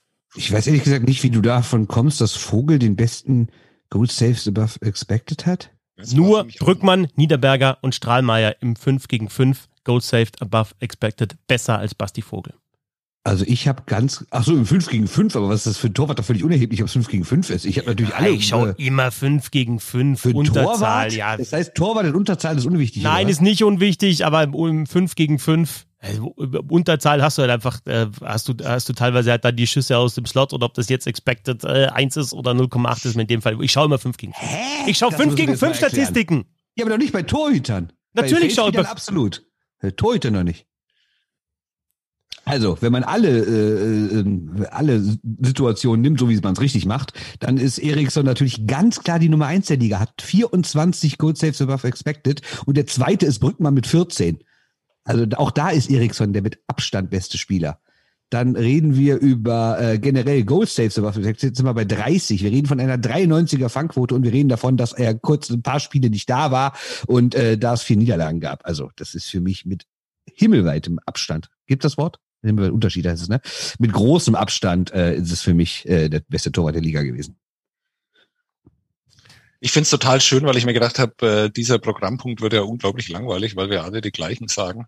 äh, und was, wie sie ja spratzelt. Es ist ja, Spratzelt, ja, äh, äh, also das sind wirklich alle in großer Playoff-Form. Ähm, ja, ich kann mich da nur anschließen. Ich verstehe deine Argumente für Basti Vogel, ähm, aber Basti Vogel wäre, im Moment ist es so, ne? Basti Vogel wäre gar nicht in den Playoffs, wenn Eriksson durchgespielt hätte quasi. Und wenn. Oder wenn die ersten acht Teams der Saison in die Playoffs gekommen wären, auch dann nicht. Ja. Ähm, Bernd, übrigens äh, im Goal Saved Above Expected in allen Situationen ähm, Danny Austenbergen auf Platz 5. Sehr guter Torwart, oder? Ist aber für dich nicht ganz Torwart des Jahres, oder? Austenbergen. Äh, ist für mich nicht ganz Torwart des Jahres, muss ich auch sagen. Nee. Also ist ein super Torwart, hat auch, finde ich, starke Playoffs gespielt, kann man nicht anders sagen. Aber ähm, nee, da ist er für mich nicht ganz weit vorne. Den siehst du auf Platz 5, ich sehe äh, auf Platz 8. Wir haben doch alle die gleiche Homepage jetzt gerade offen, oder?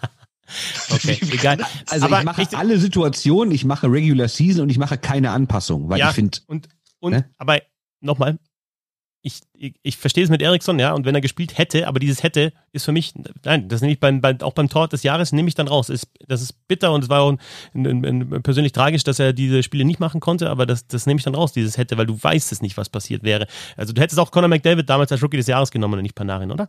Ja, weil der hätte ja in der Zeit, wo er ausgefallen ist, die Spiele hätte alles zerschossen. Also für dich war also, Rookie des Jahres. Ob sich jemand die Schulter bricht und drei Monate fehlt oder ob jemand vier Spiele nicht da ist, finde ich einen kleinen Unterschied waren die vier entscheidenden Spiele halt dann. Am, am, am, klar, es waren auch die entscheidenden Spiele, weil Eriksson nicht da war. Ist mir schon klar.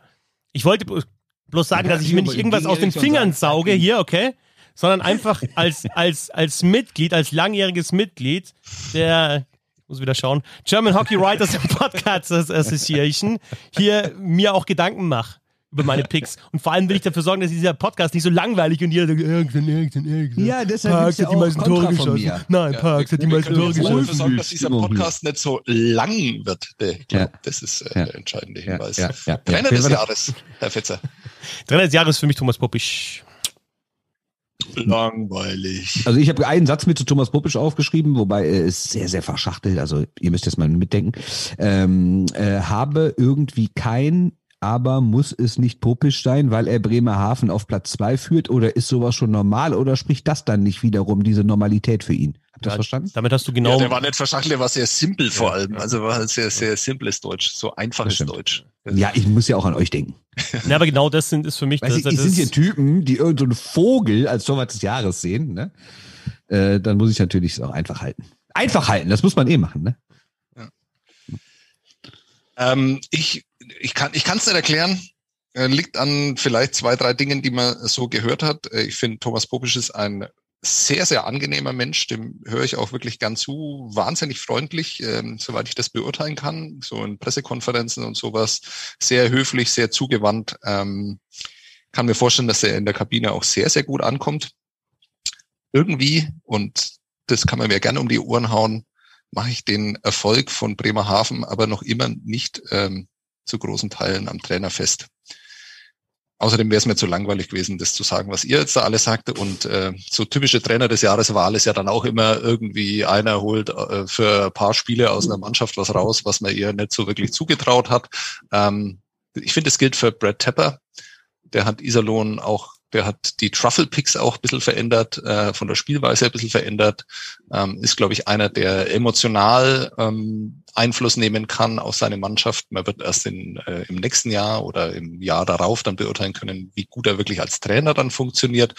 Aber in seiner Rolle, die er jetzt da angenommen hat, ist er, glaube ich, genau der richtige Mann gewesen für die Iserlohn Roosters.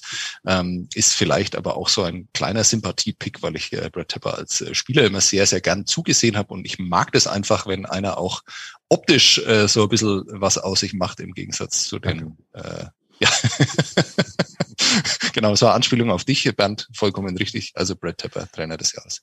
Finde ich auch eine gute Wahl, habe ich auch nicht drüber nachgedacht. Aber gerade wenn man überlegt, dass die ja zu dem Zeitpunkt, ich habe ja sein erstes Spiel als Cheftrainer in Düsseldorf erlebt, äh, da waren die ja ziemlich am Boden und alle dachten so, ja, ja, jetzt relativiert sich das langsam mal mit dem PDO und sowas und jetzt kacken die ab und dann haben die zwei Spiele in Folge gewonnen und sind seitdem echt eine gute Mannschaft, muss man schon sagen. Und sind eben auch nicht mehr nur so. Klar hatten sie wieder einzelne Spiele, zum Beispiel das Mitentscheidende in Ingolstadt, wo sie eigentlich nur hinten drin standen und glücklich gekontert haben, aber äh, sie haben auch ein paar Spiele gemacht, wo sie wirklich gut mitgespielt haben. Also ich finde auch, der hat das Team ein bisschen verändert. Sehr gute Wahl, um ein bisschen Harmonie hier reinzubringen. Und ich glaube auch tatsächlich, dass er da ähm, so, so punktuell großen Einfluss auf die Mannschaft hat, weil die starten ja in diese Wiedervereinigungsrunde äh, mit einem 3 zu 7 in Nürnberg und gewinnen dann das Heimspiel drauf gegen München. 8-3, genau. Ja, also äh, daran merkt man dann schon irgendwie, dass er, dass er was bewirken kann und das innerhalb äh, kurzer Zeit. Und vielleicht ist das ja auch das, was man zumindest im ersten Spiel in diesem Playoffs da gesehen hat.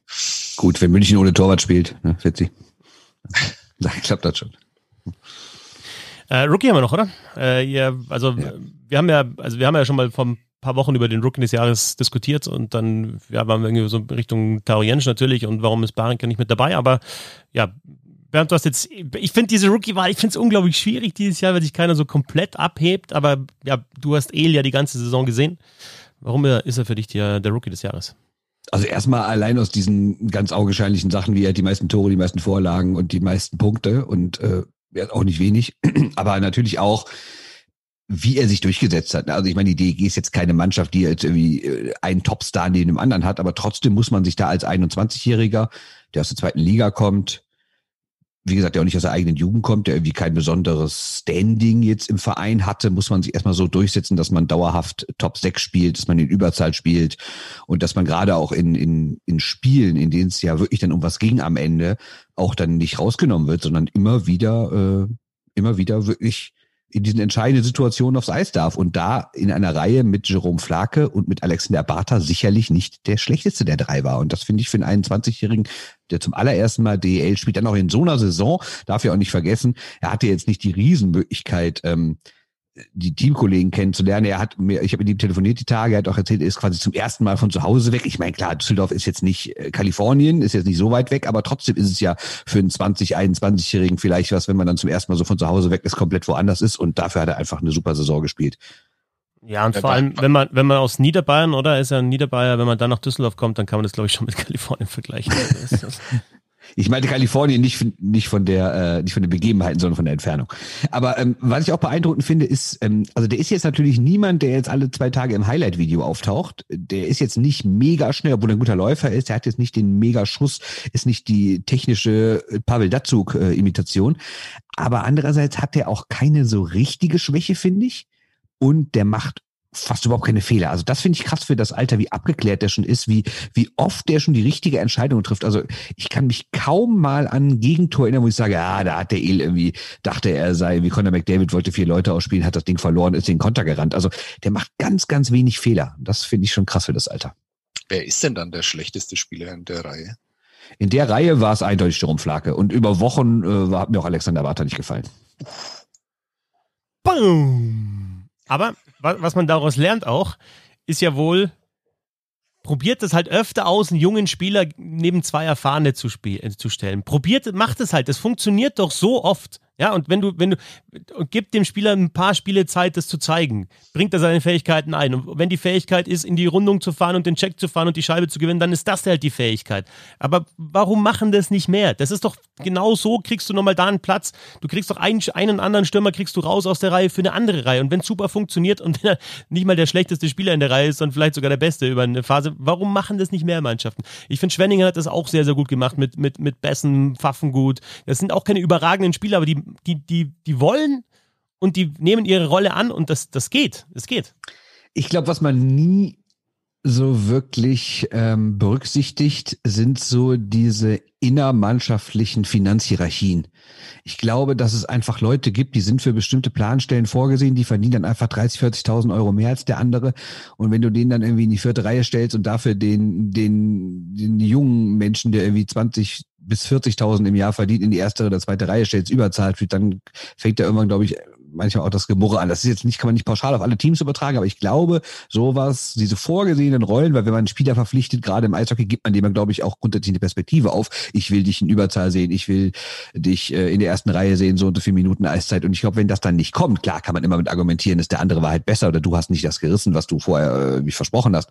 Aber ich glaube, dass man diese, diese Gedanken, sei es finanziell, sei es von der Rolle her, die vor der Saison irgendwie äh, kundgetan werden, dass man die nicht vergessen darf innerhalb der Saison. Ja, schrecklich nicht, dass du hier ein, Geld als ein, Argument bringst und nicht Leistung. Äh, das ist echt, echt äh, ist traurig. Su, super Aspekt und traurig. noch weiter zum, zum Denken anregen dürfte dann die Beziehung zwischen äh, Trainer und äh, Spielerberater auch das, ja. geben. Das ist dann auch noch sowas, äh, wie ist die Beziehung, wie eng ist die Beziehung, äh, wie sehr ähm, haben Spielerberater dann in Bezug schon wieder auf die nächste Saison dann auch Einfluss auf solche Entscheidungen. Das ist ähm, ganz, ganz spannend, äh, wird man nie wahrscheinlich ausrecherchiert bekommen zur Geschichte. Wir haben auf Twitter dazu aufgerufen, doch auch eure Comeback-Player des Jahres, positive Überraschungen, negative Überraschungen zu nennen. Macht das weiterhin. Da sind ein paar ganz gute Namen gefallen. Tiffel zum Beispiel bei Comeback, ein Eder bei der positiven Überraschung. Ich würde einen Schmelz zum Beispiel noch anführen. Es gibt Spieler wie Maury Edwards, von denen man mehr erwartet hat. Aber es gab natürlich auch Faktoren, die dazu geführt haben, dass sie ihre Leistung nicht abrufen konnten.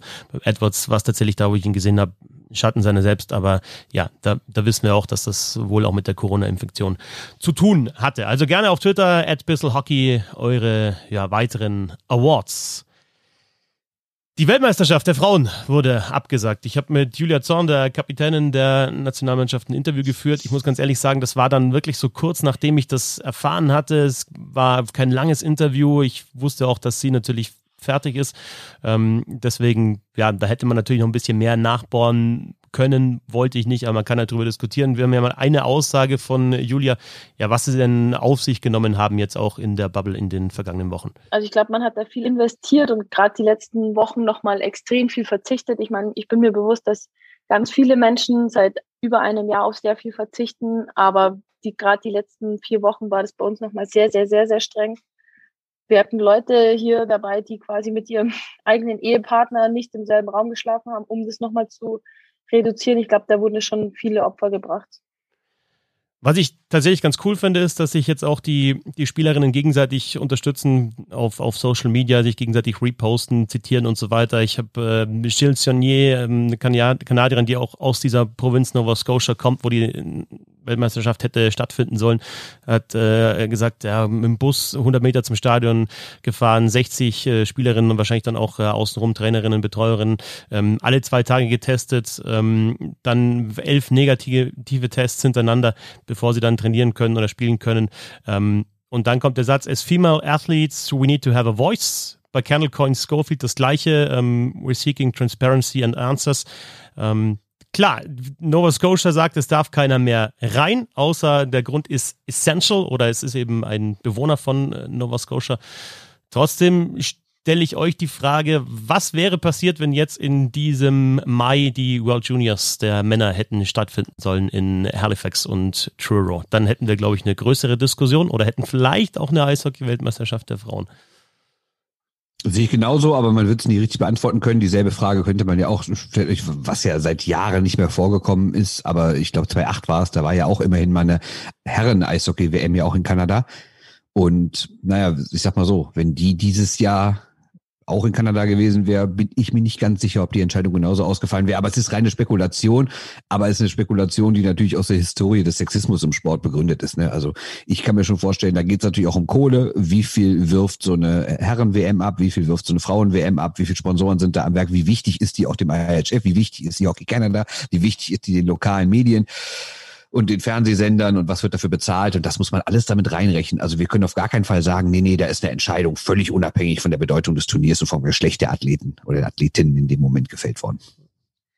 Ja, was soll ich dazu sagen? Das ist alles richtig, was ihr sagt. Äh, ich finde es wirklich äh, wahnsinnig bitter aus diesen Gesichtspunkten, wenn du da äh, die Hoffnung hattest, an diesem WM-Turnier teilzunehmen. Ähm, ich kann immer noch schwer nachvollziehen, warum diese U20-WM so stattfinden hat können, wie sie stattgefunden hat, mit den Dingen, die man jetzt auch über dieses Turnier weiß. Äh, es hat sehr viele Möglichkeiten gegeben, das äh, abzubrechen.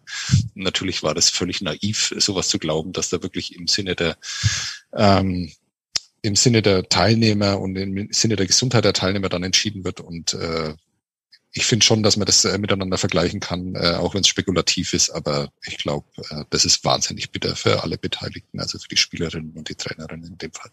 Ja, und vor allem, was Julia Zorn ja auch richtig sagt, ähm, sie erzählt dann mal diese Sachen, die sie auf sich genommen haben. Jetzt kann man bei Julia noch sagen, okay, das ist mehr oder weniger dein Hauptberuf, sie ist Sportsoldatin. Das heißt, na klar ist sie offiziell Soldatin, aber eigentlich wird sie dafür bezahlt, äh, Leistungssport zu betreiben. Selbst für sie ist das total bitter. Aber stellt euch das mal vor, wie das, wie bitter das denn sein muss für eine, einige der anderen Spielerinnen, weil es sind ja nicht alle Sportsoldatin. Da werden manche, weiß ich nicht, ein Semester in der Uni verschoben haben deswegen. Da werden manche sich ihren Urlaub im Job genommen haben und sowas. Und dann für sowas. Ne? Also du, du, du musst doch dein anderes Leben drumherum planen. Auch, ich meine, auch für andere Sportler ist es immer bitter, auch wenn Olympische Spiele ausfallen. Aber wenn du das nicht als hauptsächliche Einnahmequelle für dein Leben hast und du machst diesen Sport trotzdem auf einem gewissen Niveau und dann steckst du so viel zurück und investierst so viel Zeit und Geld und Ausbildung und Lebensplanung und alles und dann wird das so kurzfristig ein paar Tage vorher abgesagt. Ich meine, das muss ja so unfassbar bitter sein. Ne? Ich finde auch beeindruckend, wie ich glaube, du musst unglaublich hartnäckig sein als Eishockeyspielerin, weil du wahrscheinlich vom ersten Moment an, in dem Moment, in dem du sagst, du willst Eishockey spielen, kriegst du schon Hürden äh, aufgestellt. Also ich könnte mir vorstellen, wäre ein Mädchen, hätte dann gesagt, ähm, ich wäre ich, wär ich, wär eine Frau, wäre ich ein Mädchen gewesen, hätte dann gesagt, ähm, als, als Siebenjährige, ich will Eishockey spielen. Was ich, dann kommt vielleicht von der Oma, äh, was ich, mach Ballett oder geh reiten. Dann gehst du in die Kabine rein, dann bist du vielleicht das einzige Mädchen, das da spielt, mit nur Jungs. Dann bist du auf dem Eis, alle sehen dich und du bist die einzige mit äh, langen Haaren. Und du hast immer, hast, kriegst du Kontra, kriegst du Kontra, kriegst du Kontra. Und vielleicht kann, sagen sonst mal die Eltern, ja, ist uns zu teuer oder wir haben keinen Bock am Wochenende rumzufahren. Aber du hast halt nie das Argument, na, du bist ein Mädchen, du kannst nicht Eishockey spielen. Na, blöde Sprüche und so weiter und so fort. Dann, was du investierst, dass du gleichzeitig noch arbeitest und trotzdem in der Früh und abends teilweise äh, aufs Eis gehst für diesen Traum und für den Sport und dann kommt halt sowas und du arbeitest hin und machst alles richtig. Ja, und, und verhältst dich auch noch gut und es gibt nur negative Tests und du kriegst dann gesagt, Juli hat es auch im Interview gesagt, äh, wir, wir saßen in der Kabine und dreimal nachgefragt, das ist ein schlechter Witz, ne? Sitzt dann da und, und kriegst dann gesagt, das Turnier findet nicht statt. Also das ist schon, ja, also kann ich schon verstehen, dass die alle am Boden sind. Das kannst du dann später als Schnitzel rausschneiden. Für dich. Also meine ich ernst. Also es war, war ein sehr schöner Beitrag. Ja, gut, gut reingefühlt, glaube ich, in, in so eine Spielerin. Ja, aber das, das sagen, und aber was, was, was, was einfach positiv finde ich ist, und ähm, wenn man den Spielerinnen auch folgt auf Social Media, die wissen halt, dass sie sich gegenseitig unterstützen müssen. Ja, die, die sind jetzt da keine Gegnerinnen, sondern die sind alle zusammen da. Dann wird, wird, wird die Finnin zitiert, dann wird die Kanadierin zitiert, die US-Amerikanerin und die können ja auch wirklich, die, die können sich ja auch gut artikulieren. Und in dem Interview, ähm, also die, das war geführt um dreiviertel elf, weil Julia Zorn gesagt hat, was soll ich jetzt eben, ist wurscht, ich fahre morgen nach Hause, weil ich mache nichts das mehr. Das heißt Viertel vor elf, ne? Ja, genau, Viertel vor elf. Ja, also der Ernst, ich weiß ja, wirklich Viertel vor, ja, Viertel okay, vor. Danke. Ja, genau, ja. ähm, und äh, dann, klar weißt du, du darfst jetzt auch nicht alles rauslassen wahrscheinlich, ne? weil dann, dann trittst du irgendjemandem auf die Füße, was dir wieder ungünstig ist für die Zukunft. Ähm, du bist selber total am Boden da und du bist, also dein Traum ist dir genommen worden und trotzdem kannst du dann ja, kannst du das noch so einordnen, wie sie es gemacht hat, finde ich. Und auch wenn du, wenn du siehst, was, was die Spielerinnen jetzt äh, was, schreiben und wie auch die insgesamt die Auftritte bei Social Media sind, da, da siehst du ähm, keine Modedesignerin und keine Schmuckdesignerin und ähm, ähm, klar mal ab und zu mal Trainingsbilder und äh, was weiß ich, vielleicht mal gepose, wie, wie fit ich bin. Aber ansonsten geht's da einfach um den Sport auf den Social Media Kanälen, weil die wissen, sie müssen das auch so präsentieren, weil sonst kommen sie nicht weiter. Und ähm, ja, also ich, ich bin echt auch gespannt, was jetzt äh, passiert. Es ähm, gibt ein paar, die, die auch wirklich ja, deutliche Worte sprechen, die auch ähm, die, die Videos veröffentlichen, die Statements veröffentlichen. Und ja, es gibt im Endeffekt natürlich keinen Plan B. Die Bubbles wurden aufgelöst. Jetzt eine Weltmeisterschaft in de, im Sommer hat Julia Zorn auch gesagt, was, was soll das? Ne? Und dann ist er tatsächlich jetzt der, der nächste Programmpunkt dann für die Nationalmannschaft Olympia-Qualifikation. Und zweimal hintereinander keine Weltmeisterschaft. Also es ist schon, das ist wirklich hart. Ja, es ist natürlich auch hart, wenn man sieht, was für solche Turniere dann doch immer für Auswirkungen haben. Ne? Also ich meine, wir haben das ja, auch wenn das alles hier eine sehr kleine, überschaubare Blase ist, aber wir haben ja gesehen, dass dieses Jahr zum Beispiel das Final Four um die deutsche Meisterschaft schon mal deutlich mehr Aufmerksam bekommen, äh, Aufmerksamkeit bekommen hat als in den Vorjahren. Und vielleicht hätte man diesen kleinen Schwung ja mitnehmen können zur WM, dass da mindestens mal ein paar Artikel in Zeitungen erschienen wird oder dass wir drüber reden oder andere Leute und sowas. Ja, das wird immer noch kein Massenevent werden, also erst recht nicht in Deutschland, wo Eishockey ja generell ein Randsport Sport ist. Aber ich glaube, dass der Frauensport und speziell das Frauen-Eishockey irgendwie zumindest andersweise auf dem aufsteigenden Ast sind. Und wenn du dann zwei Jahre in Folge keine WM hast, und dann auch noch, das, das, das macht ja, glaube ich, auch was mit, mit, mit jungen Mädchen, die das Spiel sonst anfangen sollen, weil wenn die halt dann die Vorbilder nicht haben, die Vorbilder nicht regelmäßig im Fernsehen, im Internet, wo auch immer sehen, dann, äh, ja, dann ist es halt immer schwierig. Das darf man nicht unterschätzen, denke ich. Ähm, wenn, wenn dich halt ein, ein Kind äh, fragt, ähm, dass das ja vom Leben noch eigentlich gar keine Ahnung hat. Äh, gell, Frauen spielen kein Eishockey, oder? Äh, dann frage ich mich zum Beispiel, woher kommt genau, diese Frage? Die Männer, ne? Warum fragst warum, warum, warum kommt diese Frage? Ja, weil du halt lange Haare nie, nie, siehst. Und wenn dann bei Männern. Du, du siehst keine Frauen auf dem Eis. Und deswegen denkst du als Kind, das ist eine, das ist eine Männersportart. Und wenn du als Mädchen Eishockey spielen willst, du musst ja erstmal diese Role Models haben. Und, die, und, und da ist, glaube ich, Social Media auch weiterhin wichtig, ja, für diesen Faktor. Weil im Fernsehen, das wird noch lange dauern, bis es dann eben äh, noch, noch präsenter ist. Aber du hast zumindest die, diese, diese Personen.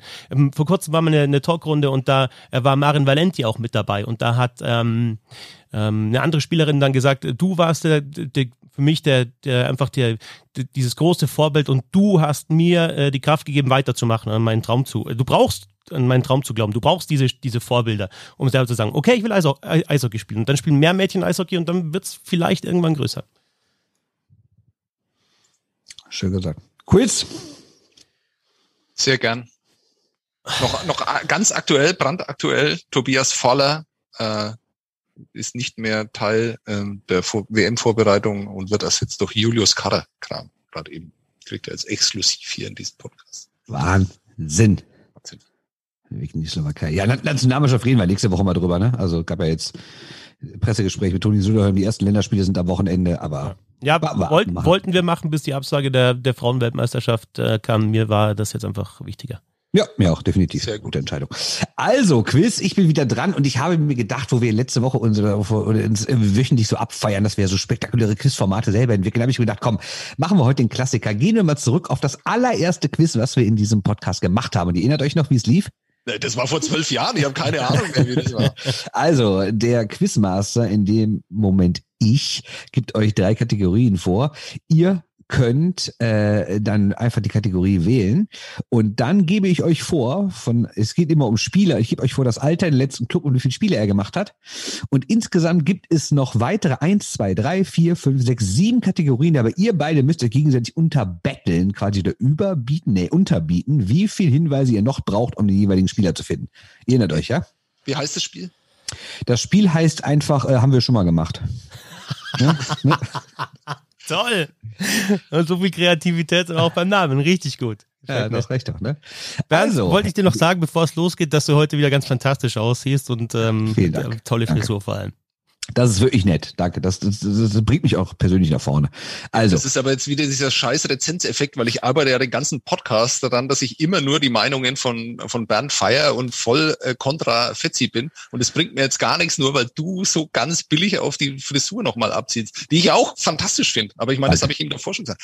King Bassau ja. von den Melvins. Fantastisch. Danke. Also, die erste Kategorie äh, heißt äh, doppelt hält besser. Die zweite Kategorie heißt äh, rübergemacht. Die dritte Kategorie heißt äh, treue Seele. Was wollt ihr haben? Äh, rübergemacht ist äh, Alex Mogilny, doppelt hält besser, es sind äh, Zwillinge, die auch Torhüter sind. Und was ist die dritte Kategorie? Oh, oh, also.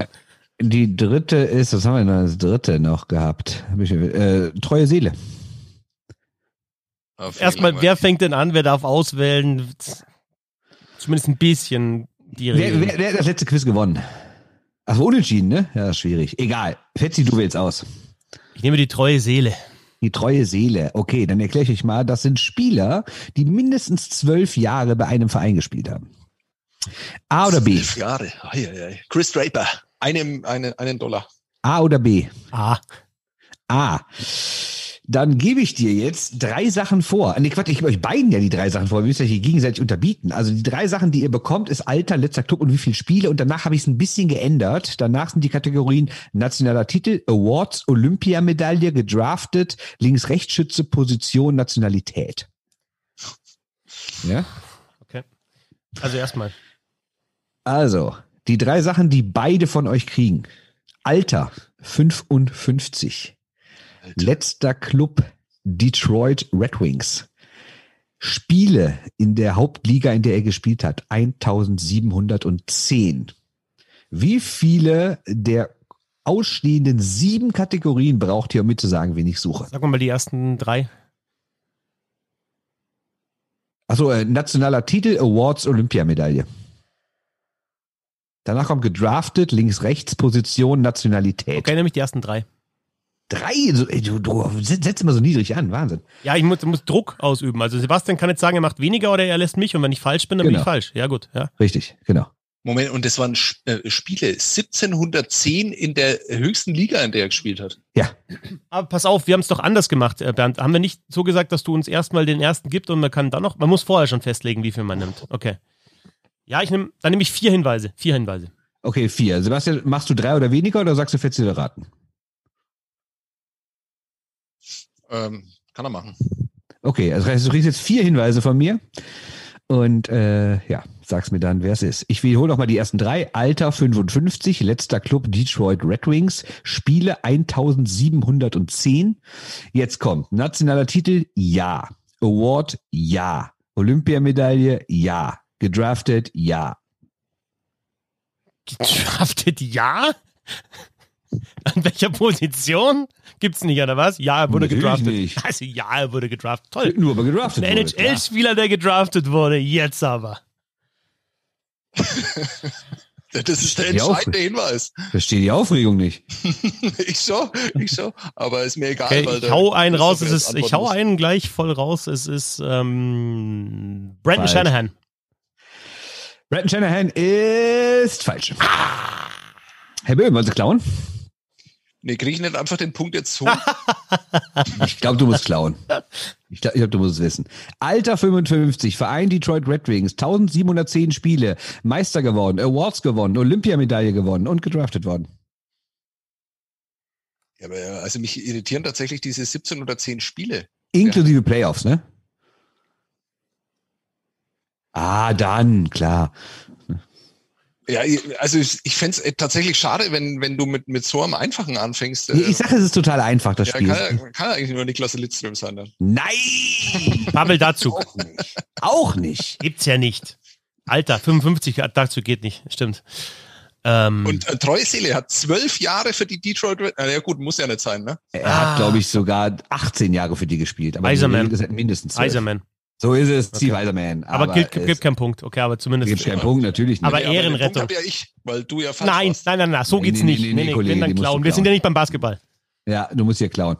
Also, schon mal Basketball kriegt man ja auch einen Punkt, wenn der andere daneben wirft, das recht. Also, äh, Sebastian, äh, du darfst die nächste Kategorie auswählen oder auch dieselbe, also früh rüber gemacht. Äh, Ich möchte Alexander Mogilny, äh, ich Das tippe rüber gemacht. Alexander Mogilny, ja. ja, das ist, hat aber nicht damit zu tun, sondern die äh, Erklä- Erklärung der Kategorie ist deutsche Spieler, die in ihrer Jugend schon in Nordamerika spielten.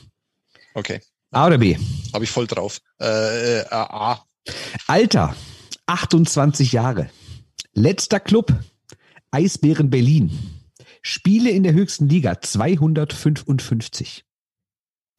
Wie viele Hinweise brauchst du noch, um auf den Spieler zu kommen? Von den sieben möglichen Hinweisen.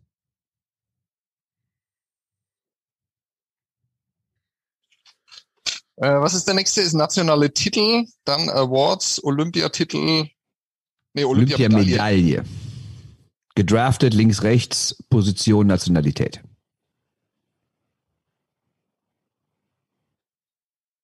...28, Eisbären Berlin, 255 Spiele. Wenn ich jetzt dann, äh, okay, ähm, ich kann ja dann immer noch den, den äh, Fetzi unterbieten, ne? Jedes Mal. Hab Genau. Das, Du kannst doch erstmal sieben sagen. Du brauchst alle. ja, ja fange ich mit acht an. Also sieben. So, Ne, das fünf, war- Sechs, fünf, Das, Was denn nun? fünf. Fünf, okay, das, Betsy. das, Vier das, oder weniger? ich habe falsch gespielt, ne? Du musst eigentlich äh, erstmal hoch an, anfangen. Das ist ja die Sache. ja, gut, dann erklär's halt vielleicht vorher auch nochmal. Ja? Mich immer, das Spiel doch. nein, aber mich erstmal, das ist Jahre her. Ja, da war ein bisschen Hockey noch klein. Nach, nachdem wir das ja eingeführt haben, hatte ja Packsub das ja dann auch noch So rum, Kann ja so rum war's. kennenlernen. So Ja. rum. Ja. Ähm, ja, dann, dann, dann mach Sebastian. Mit fünf, uh, das ist aber, das ist aber viel. Mhm. Okay. Ich Ja. wiederhole nochmal. Alter, 28. Letzter Club, Eisbären Berlin. Spiele, 255. Nationaler Titel, nein. Award, ja. Olympiamedaille, nein. Gedraftet, nein. Hast du gerade Olympiamedaille Nein gesagt? Olympiamedaille habe ich nein gesagt. Also, du kriegst noch einen. Links, rechts kriegst du auch noch. Du hast Das ja weiß ich eh nie. Kannst, kannst vergessen. Brauch, Okay, brauch- sag ich dir dann nicht. Doch, natürlich sagst du es. Links. Nochmal alle. Ich bin gar nicht da. 28 Jahre alt, Eisbären Berlin, 255 Spiele, kein nationaler Titel, ja äh, bei Awards, nein Olympiamedaille, nein gedraftet, links, rechts, links. Oh, wie er überlegt, das gefällt mir sehr gut. Aber ja, Bernd- es war ja klar, dass es anfängt mit, äh, ne? Und dann aber doch nicht. Das anfängt, hm, aber dann noch nicht. Also Award Ja, heißt ja. aber jetzt, also Award heißt dann, also Deutscher in Nachwuchs schon in Nordamerika, der kann jetzt die, wenn jetzt bei den Eisbären Berlin ist oder war, also 28, dann kann er jetzt dann noch spielen und dann die ganzen Awards und Titel, das ist dann Deutschland, oder? Also es ist dann nicht immer NHL, sondern es kann in der Liga, Also in der die meisten. generell ist es, ist es erstmal, ob er einen Award gewonnen hat. In dem Moment kann ich euch einen Tipp geben. Ja, Okay. er hat einen Award in Deutschland gewonnen. 28, Eisbären Berlin, 255, keinmal Meister, Awards gewonnen, keine Olympiamedaille, nicht gedraftet und links.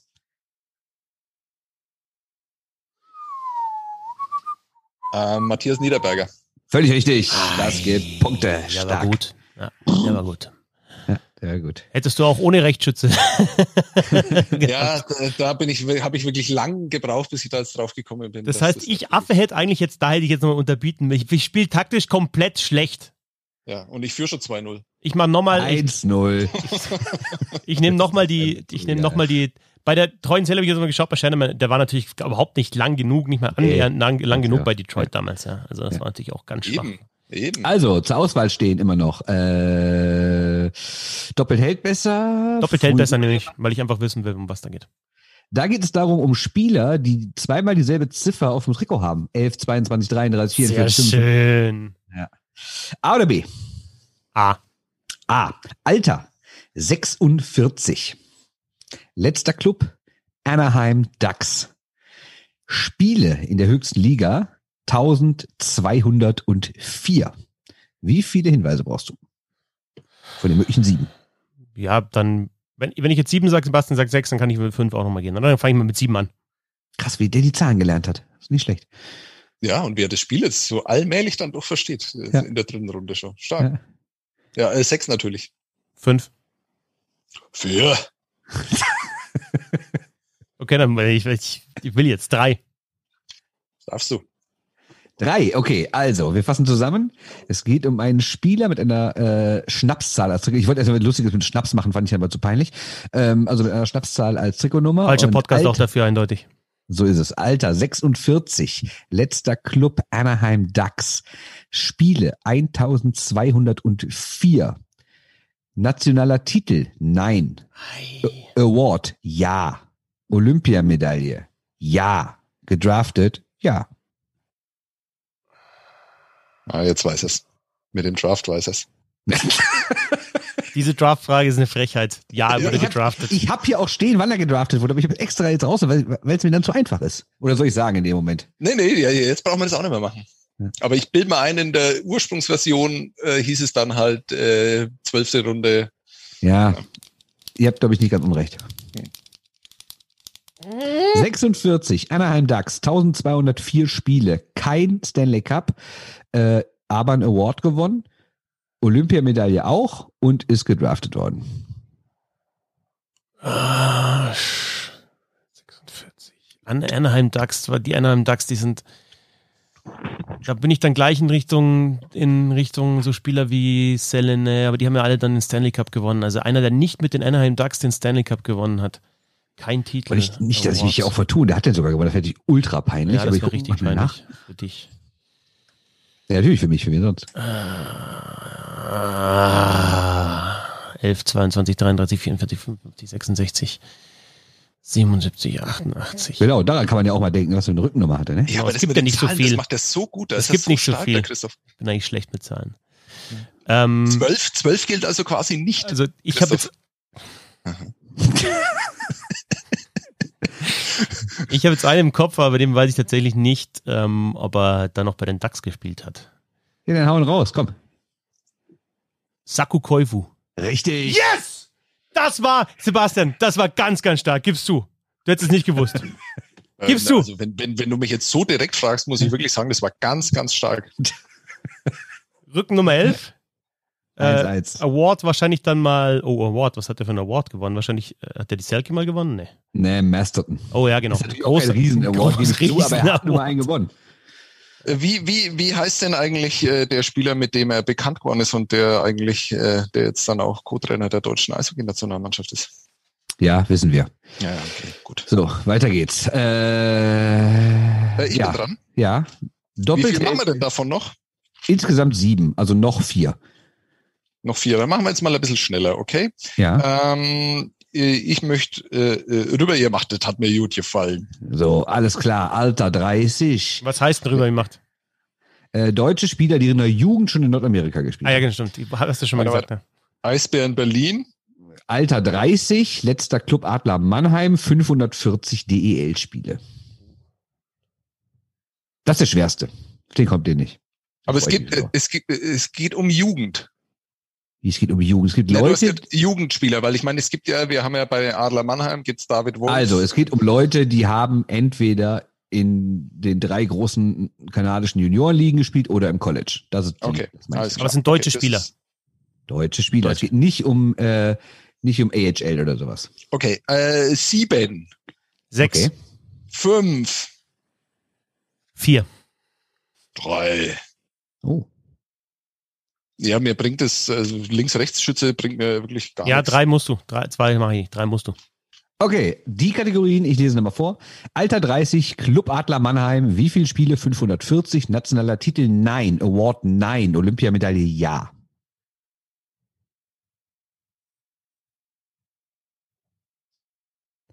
Dreißig, Mannheim. 45, Nationaler Titel? Nein. Keine Meisterschaft gewonnen. Oder ich, ich gucke lieber nochmal nach. Ich habe es ich gestern nämlich sehr, sehr spät alles gemacht. Aber ich bin mir ziemlich sicher, dass er keinen gewonnen hat. Olympiamedaille? Nachher setze ich mich jetzt hier völlig nicht hin. Nein, er hat keine Meisterschaft gewonnen. Nein, Olympiamedaille ja. 30, Adler Mannheim, 540, keine Meisterschaft, keinen Award, hat aber eine Olympiamedaille.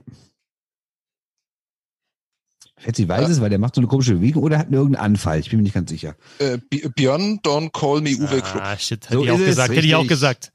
Richtig. Gut, gut, Richtig, stark. richtig. Hätte ich aber, äh, hätte ich jetzt mit keinem Titel und keinem Award, also die zwei hätten mir nicht gereicht. Dann. Also die Olympiamedaille war wichtig. Also Ja gut, aber kein Titel war ja ganz, ganz wichtig in dem Fall. Das war ja, die, Ja. die, die Ja, aber Olympiamedaille. Überhaupt. aber, Olympiamedaille auch, ja. ja, also insofern waren genau die drei Hinweise, ich hätte ich nicht mehr. Es Also, steht 2 zu 1 für Sebastian Böhm nach vier Runden, weil ihr einmal zu doof wart, die Antwort zu finden, die die einfachste des ganzen Spiels war.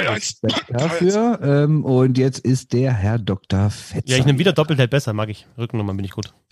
Okay, da geht es weiter. Alter, 46. Ich krieg immer die, die nicht mehr spielen. Ist euch jetzt aufgefallen? Sorry, wollte ich Eine muss mal. Kategorie. 46 kann doch sein, dass er noch spielt. Ja. Mal hoch. Letzter Club Philadelphia Flyers. Spiele 1340. Sieben? Äh, ich habe nicht aufgepasst. Sechs. Fünf? Moment, sorry. Also 46 Flyers, Und 1340 Spiele. 1340 Spiele. Was war die Kategorie? Äh, Rückennummern mit Schnapszahl. Okay. 46 Flyers, 1340. Ähm, äh, vier sind wir? Fünf? Vier? Fünf? Fünf. Nee, fünf hatte Fetzi schon mal angefangen. vier sagen. Er hatte sieben, du sechs, er fünf, jetzt kannst du auf vier gehen. Drei? Vier. Du sagst drei, alles klar. Ach komm. Den, den Punkt gönn ich dir. Also, Alter, 46, letzter Club Philadelphia Flyers. Wie viele Spiele? 1340. Stanley Cup, ja. Award, ja. Olympiamedaille, ja. What? Fuck. Ich hatte einen anderen im Kopf. Da war überall Nein. Oh, oh, oh, oh, oh, oh. Stanley Cup gewonnen. Aber es muss ja nicht mit dem Flyers gewesen sein, ne? Überhaupt nicht. Ja, das ist das Ding. Ist Ja, auch sehr ja. unwahrscheinlich. Als nämlich dann 46-Jähriger. ungefähr zwei Ja, gewesen es- oder fünf vielleicht. Ah, nämlich ah. 86. Toll, wieder rechnen kann der Sebastian. Super. Schön. Wie beleidigt hier direkt wird. Herrlich. Herrlich. Ah. denn ah, los? schmerzhaft. Kommt da noch was oder machen wir jetzt hier Podcast Also, ohne Ton? Stanley Cup Award und Olympiamedaille. Letzter Club Flyers. Die Rückennummer. Ich muss dir einen Tipp geben und Gerne. wenn der Herr Böhmer jetzt beleidigt ist, dann tut es mir leid. Äh, er hat die Nummer nicht mehr bei den Flyers Ah getragen. ja, das ist ja ganz toll. Aber man verbindet ihn trotzdem mit dieser Nummer. Ich zumindest. Und ich bin ja maßgeblich.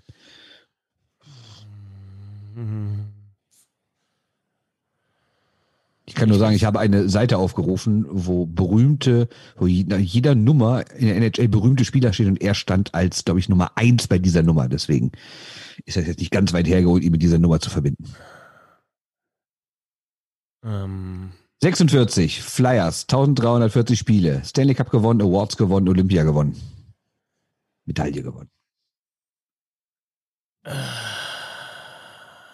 ich muss leider sagen, ich komme nicht drauf. Und klauen, Herr Böhm. Nee, ich komme, ich habe auch mehrere Ideen, aber passt irgendwie alles nicht so. Dann gebe ich euch jetzt, ich kriege da keinen, keinen Punkt mehr für, aber ich gebe euch schnell die anderen Kategorien. Gedraftet, ja, 1993 an Position 2, Linksschütze, Verteidiger, Kanadier.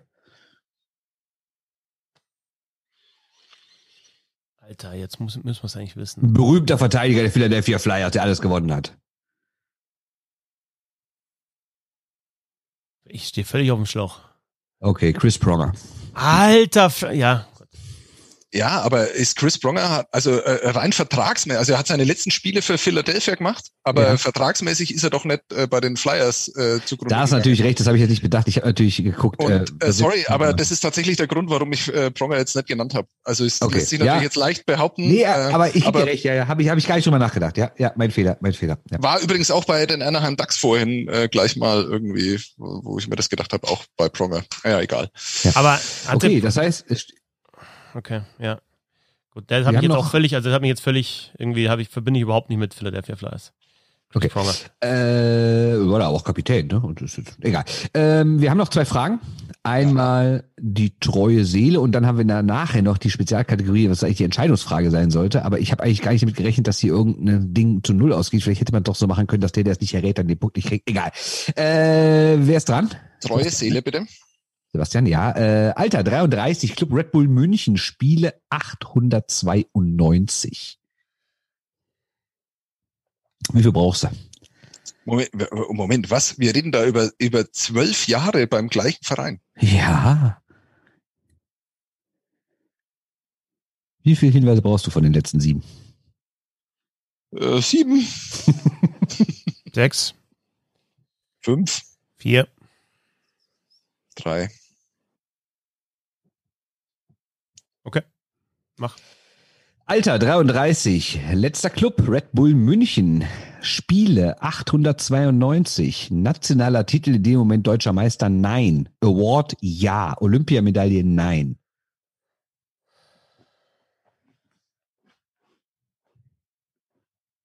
Okay, ich verstehe es nicht. Ähm, ah. Ah.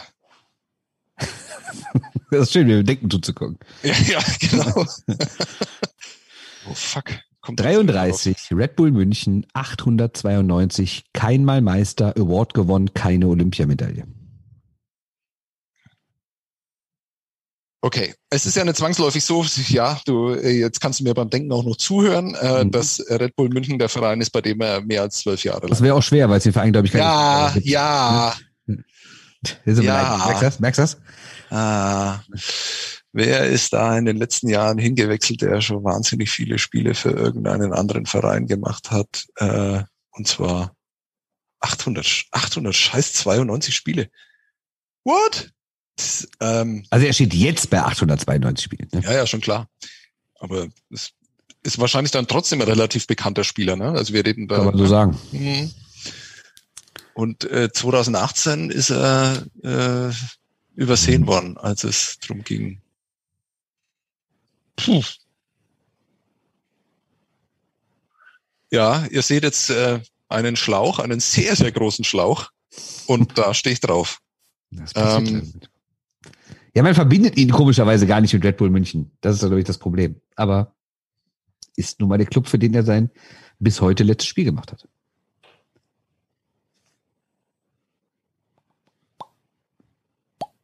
Fetzi, weißt du's?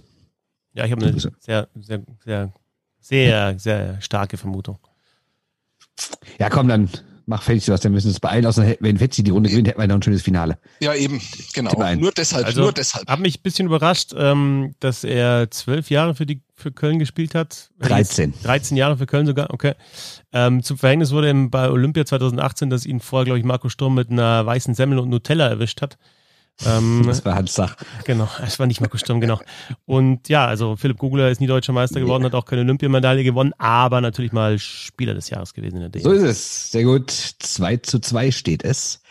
Jetzt so geil, wie ich entscheidende bin, die Frage. Straubing Tigers, wie ich mich reinkämpf in dieses Quiz. Es ist überragend. Ja. Mit Vogel hinten im Tor machst du eh nichts falsch.